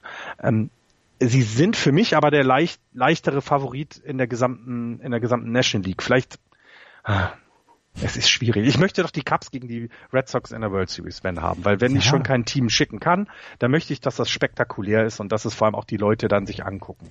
Ich hätte da wohl auch Bock drauf. Auf, auf ja, aber aus anderem Grund. Aber nochmal zurückzukommen, wie stellst du das auf? Sagst du, ja, wir werden die Playoffs als Divisionssieger erreichen. Wir müssen nicht mehr ins Wildcard-Game. Wir gehen auf den Donnerstag. Dann wäre ähm, Cole Hamels, der am 30. September pitcht, für Spiel 2 am, äh, mhm. am Freitag eingesetzt worden. Das, das wäre, glaube ich, in Ordnung. Geht, ja. Und so würde, ich weiß nicht, wer gerade am, am 29. September eingesetzt ist für das Spiel gegen die Cardinals. Montgomery heißt Montgomery. Dann könntest du da zum Beispiel, Montgomery wird wahrscheinlich nicht im Playoff-Roster in, in der Starting-Rotation sein. Da musst du gucken, dass du eventuell dann ähm, jemanden wie John Lester oder Jose Quintana so pausieren lässt, dass er am äh, Donnerstag dann wirklich mit der ordentlichen Zeit an Rest mhm. dann wirklich auf dem Mount stehen wird. Und das ist die spannende Geschichte. Mit zweieinhalb Spielen Vorsprung wäre ich Joe Madden, würde ich sagen, wir gehen drauf. Ich sage, wir werden die Playoffs erreichen als Divisionssieger. Ja, und wenn es nicht ist, sind wir gekniffen und müssen mit einem ran, der ähm, vielleicht drei Tage vorher gepitcht hat. Zumal ähm, Joe Madden auch in, in, unter harscher Kritik steht. Ähm, ähm, im, in der letzten Woche hat sich der Reliever verletzt und das, das kann mal passieren. Das sollte aber nicht passieren, wenn er an der Platte steht. Gerade Relief-Pitcher sind eigentlich nicht dazu gedacht, an der Platte zu stehen und zu betten. Es gab aber eine Situation, wo er ihn halt für das nächste Inning auf dem Mount haben wollte, hat ihn betten lassen, er läuft und er hat sich, was hat er, ich glaube irgendwie wieder was gezerrt, ne, Harmstring. Also der hat den, das ist ja der äh, Oberschenkel, ne? Harmstring ist Oberschenkel ja. oder Aha. Unterschenkel? Oberschenkel. Ähm, und da ist jetzt, ist es tatsächlich so, dass er nicht nur Day to Day ist, sondern man erwartet sogar, dass er, dass er, ähm, ähm, dass er nicht mehr kommen kann. Ne? Also er steht jetzt hier, er steht halt jetzt auf äh, äh will miss the reminder of the regular season. Und dieses dieser, dieser Bonus, den Joe Madden ja in Chicago immer hatte, weil er die Leute ja, weil er ist ja ein guter Trainer, der, der scheint gerade in Chicago so ein bisschen, äh, ja, die, die Frage scheint man sich jetzt gerade ein bisschen zu stellen, ähm, ob das noch, ob das noch alles, ob er das noch alles im Griff hat. Nur an dieser einen Situation und ach, ich weiß nicht, ich traue den Cups immer noch am meisten zu. In der National League, das habe ich schon gesagt. Und ich hoffe einfach, dass sie es weit schaffen, weil die anderen Teams, bis auf Milwaukee, finde ich eigentlich nicht so spannend. Wenn die Chicago Cubs Joe Madden aufgrund einer einzigen Situation oder eines Fehlers vielleicht kritisieren, dann sollen sich mal alle gehackt legen. ja, aber es war halt das so ein, so ein blöder Fehler, ne? Aber ja, du hast recht. Er, er hat halt, er hat halt. Aber ja, ich finde trotzdem, er sollte reingehen, wie du es gesagt hast. Wir wollen die Division gewinnen. Da wir wollen diesen, wir wollen dem Playoff-Spiel, diesem One, uh, One or Done Spiel aus dem Weg gehen. Ja, er hat Pedro Strop äh, rennen lassen, ähm, dann hätte er das wie die Philadelphia Phillies und die Miami Marlins in der letzten Woche machen sollen. Hast du das mitbekommen? Das nee. erste Spiel in, also das erste Non-DH-Spiel, also das erste Spiel, wo äh, in einer Liga oder in der National League, wo ja kein Designated Hitter war, das über neun Innings ging und wo kein einziger Pitcher an der Platte stand.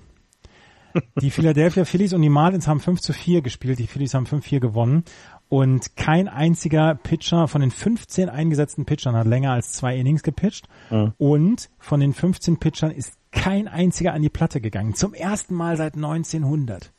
Mhm. Ja, es gab, es gab auch darüber schon mal Diskussionen, ähm, auch seitens vieler Manager jetzt, dass sie gesagt haben, dieses 40-Man-Roster wenn man das Spiel schneller machen will, dann sollte man den Teams nicht erlauben, zum, zum September mehr Pitcher ins Bullpen zu stecken. Don weil dann passiert sich, nämlich genau sowas. Don Mattingly hat sich darüber auch dann ausgeäußert. Ja, genau, siehst genau. du? Ja. Und hat gesagt, hier, also so, also so müssen wir, da müssen wir irgendwas anderes finden. Und äh, wie gesagt, Phillies gegen Marlins zum ersten Mal seit 1900, dass in einem neuen Inning-Spiel kein einziger Pitcher an der Platte stand. Sehr schön. Das gefällt mir. Nimm doch Sag, was sagst du denn? Gewinnen die Cubs ihre Division? Ich, also, das mein, mein Problem sind ja die Brewers. Ich traue ja den Brewers keinen Millimeter über den Weg. Und die Brewers, ähm, die, ja, die zeigen mir eigentlich seit Mitte April die lange Nase. Ich habe vor der Saison gesagt, dass sie für mich das, ähm, das Überraschungsteam dieser Saison werden könnten. Ähm, sie zeigen es jetzt und ich will es nicht glauben. Das ist mein, das ist mein großes Problem. Ich das glaub, ist aber doch dein Problem. Ja, natürlich. Problem der Brewers. Na, die Brewers werden sich, werden sich denken, hier, komm, lass uns diesmal reden. ähm, aber ich, ich traue ihnen im Moment noch nicht so richtig über den Weg. Aber sie spielen eine geile Saison. Und sie haben mit Christian Jellick, mit Lorenzo Kane, haben sie so tolle Leute, mit José Aguilar, mit Ryan Braun, dem alten Doper, haben sie eine super... Travis Shaw nicht vergessen. Travis also, Shaw. Da ist schon echt was dabei, ja, ja. Ja, ja. da haben sie eine aber, super Truppe beisammen lass uns die mal nächste Woche genauer angucken dann. Ja. Vielleicht hast du dich dann, vielleicht musst du nur ein bisschen mehr dich auf die Brewers vorbereiten und dann, dann, dann glaubst du auch an sie. Als wenn ich mich nicht auf die Brewers vorbereiten würde. Ich habe über über äh, Wade Miley was gelesen noch. Wade Miley, ähm, der hat letztes Jahr für die Baltimore Orioles ein 561er ERA gehabt und dann ist er zu den Milwaukee Brewers gegangen, wo jeder gesagt hat, wir wollen die mit Wade Miley und hat ähm, hat im Moment einen 206er ERA seit dem All-Star Break. Er hat in seinen zwölf Starts in dieser Saison äh, maximal drei Runs zugelassen und das nur gegen die Chicago Cubs. Ansonsten ist er ein absoluter Kontributor dieser, ähm, dieser äh, Milwaukee Brewers. Ein 2,23er ERA jetzt in den 13 Starts, die er gemacht hat, in 68 zwei Drittel. Eventuell ist er die große Unbekannte. Sollten die Brewers das Wildcard-Game überstehen oder sollten sie vielleicht sogar die Division gewinnen? Ja. Solche, ja, ich, das, das Lustige ist ja, dass ja, dass das ja alles Implikationen hat, ne? Also wenn, wenn die Brewers jetzt so eine Siegesserie starten, dann rutschen die, die, die Cups halt runter, ähm, sind damit aber auch nicht, also nicht unbedingt gesetzt für die Playoffs. Ne? Also die, die Brewers haben im Moment drei Spiele Vorsprung. Ähm, und es könnte aber ja sein, dass, dass, dass äh, St. Louis sie auch noch einholt. Die sind fünfeinhalb Spiele hinter dem Wildcard, also drei Spiele hinter dem Wildcard. Und ja, die Dodgers auch noch im Nacken und selbst Arizona mit vier Spielen hinten ist ja noch nicht raus aus der Nummer. Also selbst wenn eben die, die, die Central nicht gewonnen wird, heißt das eben nicht, dass du automatisch dadurch auf dem zweiten Platz auch die zweite Wildcard bekommst. Und das ist halt, das macht es ja noch schwieriger für jeden. Ne? Wenn du dir sicher sein kannst, du bist in den Playoffs, egal ähm, was passiert, so wie es jetzt bei den Yankees und bei den Oakland A's ist, ist das ja nochmal anders. Da kümmerst du dich vielleicht etwas mehr um das Heimrecht, aber hier hat das ja noch viel mehr Implikationen, weil, weil eben, wir hatten es ja gesagt, die Cubs zum Beispiel auch noch gegen St. Louis eine Serie haben. Am lustigsten fände ich übrigens noch Spiel 163. Ja, ja, es gab mal so einen längeren Artikel mit, was passiert eigentlich, wenn vier Mannschaften ja. alle den gleichen Rekord haben. Das, äh, aber ich glaube, da muss ich erstmal mein Abitur nochmal nachmachen, also nochmal machen, damit ich das verstehe weil es dieses Spiel 163 ist nicht unwahrscheinlich. Also mhm. ja, nach 162 Spielen exakt den gleichen Record zu haben, ist schon schon komisch. Auch wenn man dann zwei zwei Playoff-Teams hast. Ich glaube 2009 haben wir es das letzte Mal gehabt, damals mit den Detroit Tigers und Minnesota Twins. Da war ich damals in Boston und habe das Spiel in Boston in der Kneipe gesehen und es ging in 13 Innings und damals haben die Minnesota Twins gewonnen und haben die Playoffs erreicht. Und äh, ich war mit einem Herrn aus Detroit im Hotel der am nächsten Morgen sehr geknickt war, dass die, ja. dass die Tigers nicht die Playoffs erreicht haben. Auf jeden Fall könnten wir Spiel 163 sehen. Und gerade in der National League West ist es unglaublich eng. Colorado Rockies 82, 67, die Dodgers 82, 82, 68. Dazu kommen noch die St. Louis Cardinals, die bei 82 und 68 sind. Das heißt, die Dodgers und die Colorado Rockies kämpfen im Moment um den Divisionssieg und müssen gleichzeitig zusehen, dass sie, wenn sie nicht Divisionssieger sehen, äh, werden, sogar noch in die Playoffs kommen, beziehungsweise ins Wildcard-Game kommen. Das ist sehr, sehr spannend in den nächsten zwei Wochen, gerade was so abgeht zwischen den Dodgers und den Colorado Rockies. Und ich möchte eigentlich immer sagen, dass die Dodgers für mich den Vorteil haben, aber die Saison war einfach nicht gut von den Dodgers. Mhm. Sie waren, sie hatten unglaublich viele Verletzungen und äh, haben ja mussten einfach das nehmen, was sie bekommen haben. Und das war zwischendurch nicht viel. Und trotzdem, wenn man sich die Dodgers anguckt und dann auch, lass uns mal einfach die Dodgers und die Rockies deren Restprogramm vergleichen, um dann vielleicht dann auch mal so ein, so ein Gefühl zu kriegen, mit was sie noch antreten werden, beziehungsweise wo sie noch, ähm, wo sie noch antreten müssen. Die Dodgers. da haben wir jetzt gleich schon mal drei Spiele gegen die Rockies. Ab heute Nacht. Ist mhm. eine wunderbar spannende Serie. Zu Hause in, in Dodger Stadium. Danach zu Hause gegen die Padres. Da müssen mindestens zwei von drei gewonnen werden. Dann haben sie bei den Diamondbacks, die vielleicht zu dem Zeitpunkt wieder im Geschäft sind. Das kommt nämlich auch noch, das darf man nicht vergessen. Ich ganz kurz dazwischen, die Diamondbacks spielen gegen Chica äh, zu Hause gegen Chicago, gegen die Rockies und gegen LA. Also die Diamondbacks sind echt das Zünglein an der Waage. Ne? Ja. Sie spielen Cubs, Rockies LA. Alle drei dadurch, Teams mit Playoff-Ambitionen. Und können sich dadurch dann wirklich sogar noch mit reinbringen in diese genau. Playoff-Implikation. ja, die ja. Rockies spielen jetzt heute Nacht gegen die Phillies oder die nächsten drei Nächte zu Hause gegen die Phillies. Dann, äh, Entschuldigung, nein, gegen die Dodgers jetzt erstmal, Entschuldigung, dann bei den Diamondbacks, dann zu Hause gegen die Phillies und dann zu Hause gegen die Nationals die letzten drei Spiele. Auch das sind durchaus noch schwierige Gegner, auch wenn die Nationals dann schon aus dem äh, Playoff-Rennen höchstwahrscheinlich draußen sein werden und vielleicht sogar die Phillies draußen sein werden aus dem Playoff-Rennen.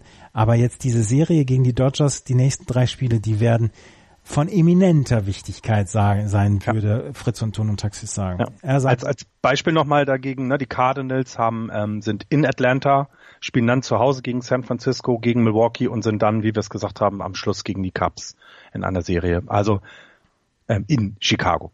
Also auch da, ne, du hast ein Team mit Atlanta, das ist qualifiziert für die Playoffs, wenn man es mal so sagen will, aber die wollen ja auch jetzt nicht sich einfach nochmal ausruhen.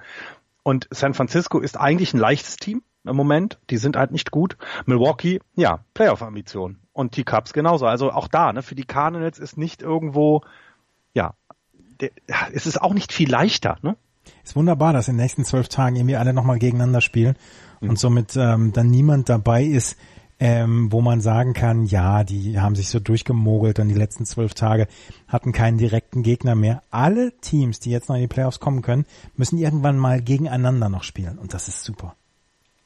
Ja, ja. Das ist wirklich super. Die Dodgers habe ich eine Geschichte gelesen zu Walker Bueller. Walker Bueller, der ähm, sich in die Starting Rotation einfach reingepitcht hat ähm, mit einem 2,88er ERA in 20 Starts in dieser Saison und er wäre im Moment, und das muss man tatsächlich so sagen, wäre er im Moment der drittbeste Pitcher nach Clayton Kershaw und Rich Hill.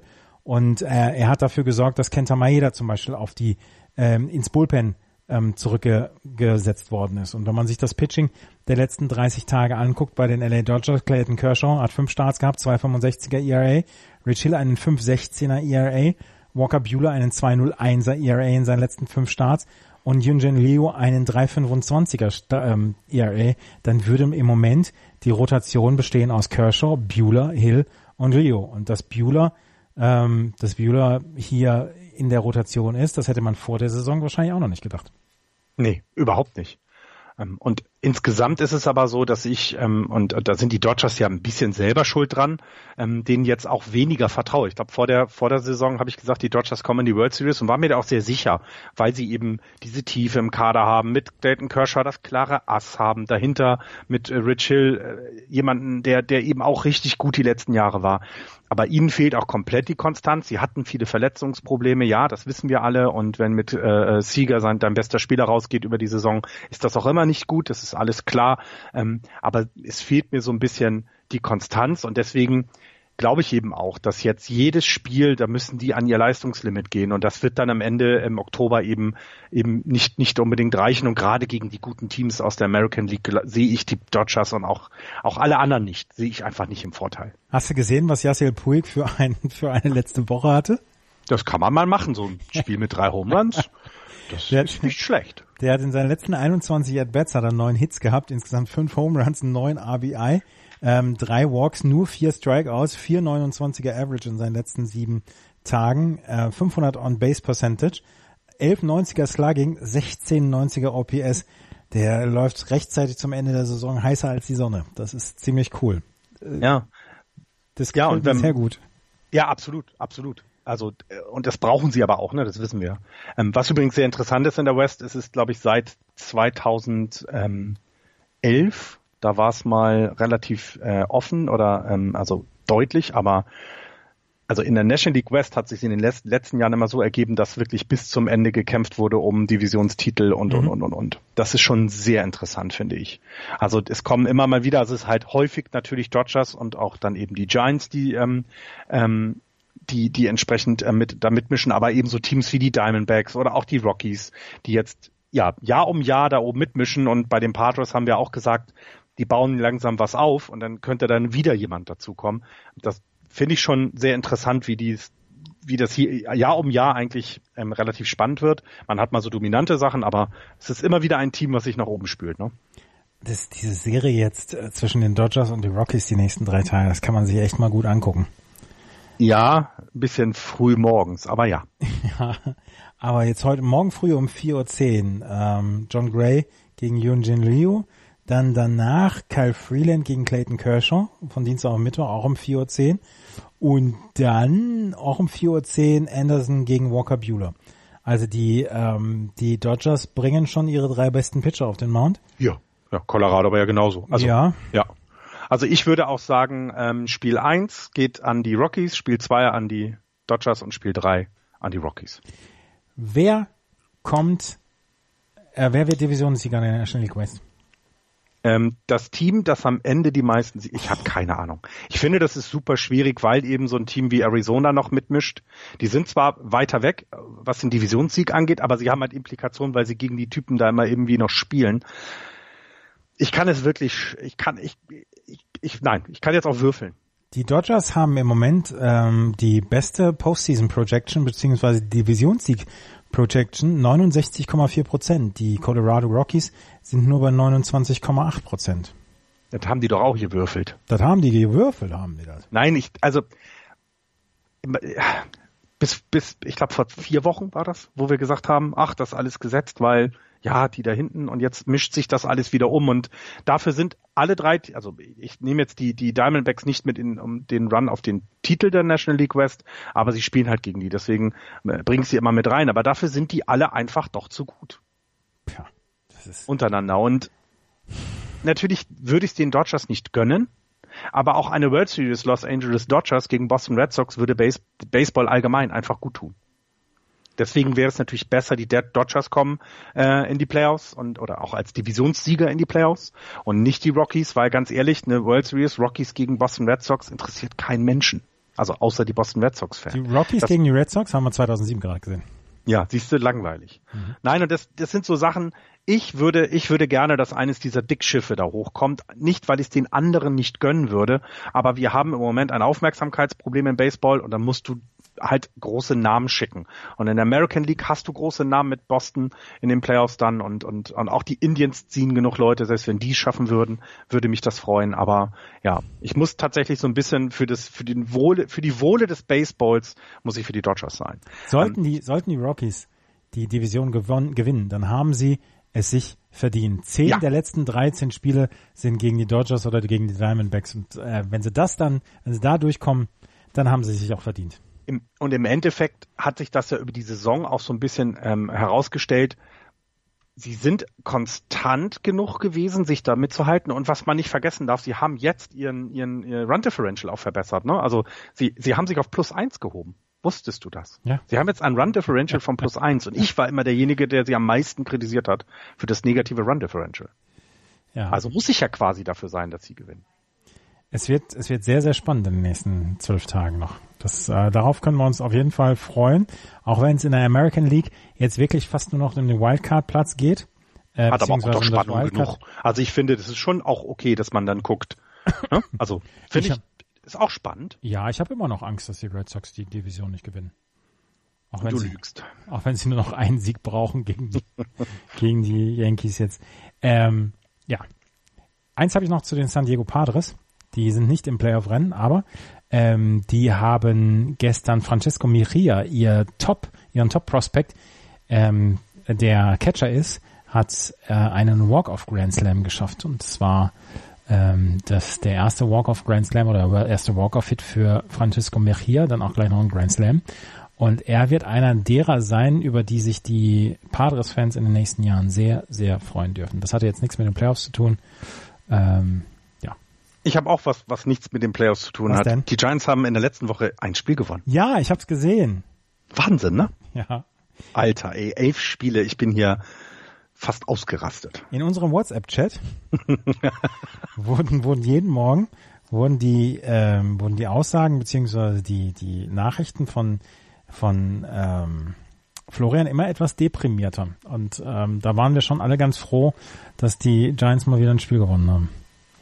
Und das, das Interessante ist, es war gegen die Rockies, ne? Also dieses Spiel, was die Rockies da verloren haben, war sogar ein Shutout und wenn sie es nicht hätten, dann hätten sie jetzt noch wieder ein Spiel mehr auf die Dodgers. Also auch das hat dummerweise dann wieder Playoff-Implikationen.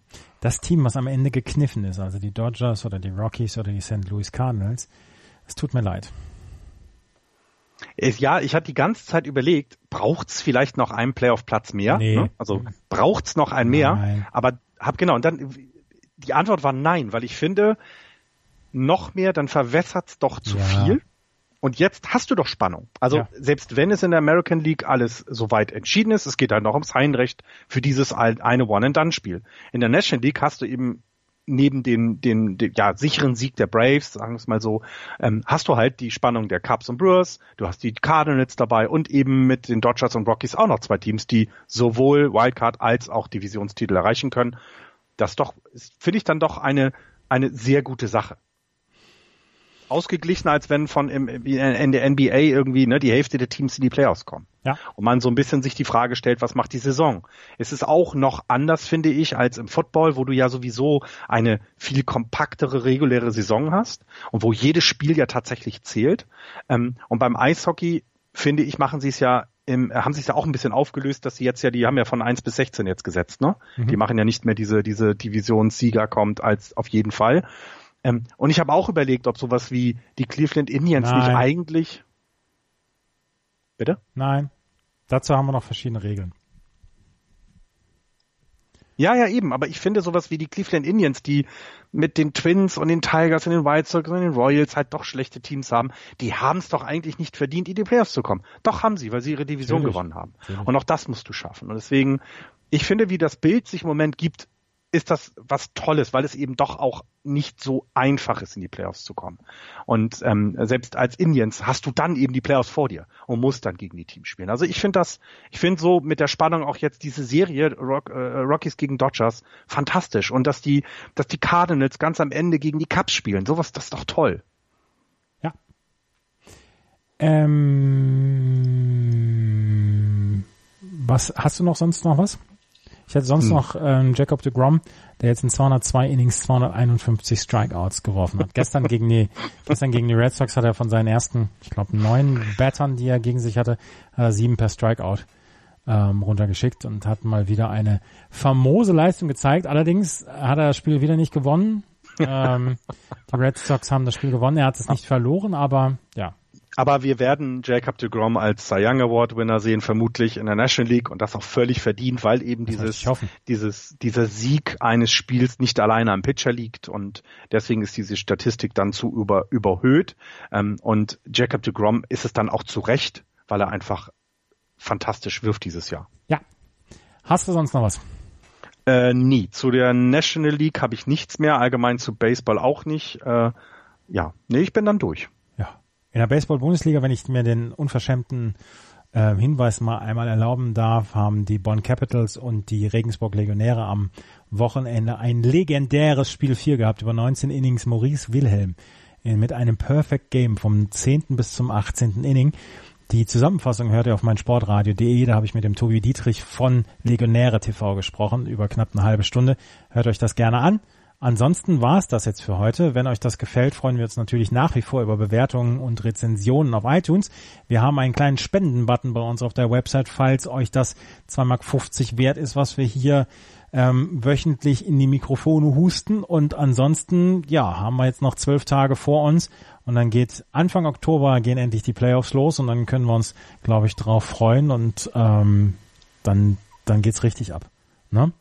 Bis dahin, glaube ich, können wir mal sagen, ich glaube, wir hören uns noch einmal vor Ende dieser Playoffs. Bis dahin, auf Wiederhören. Ciao.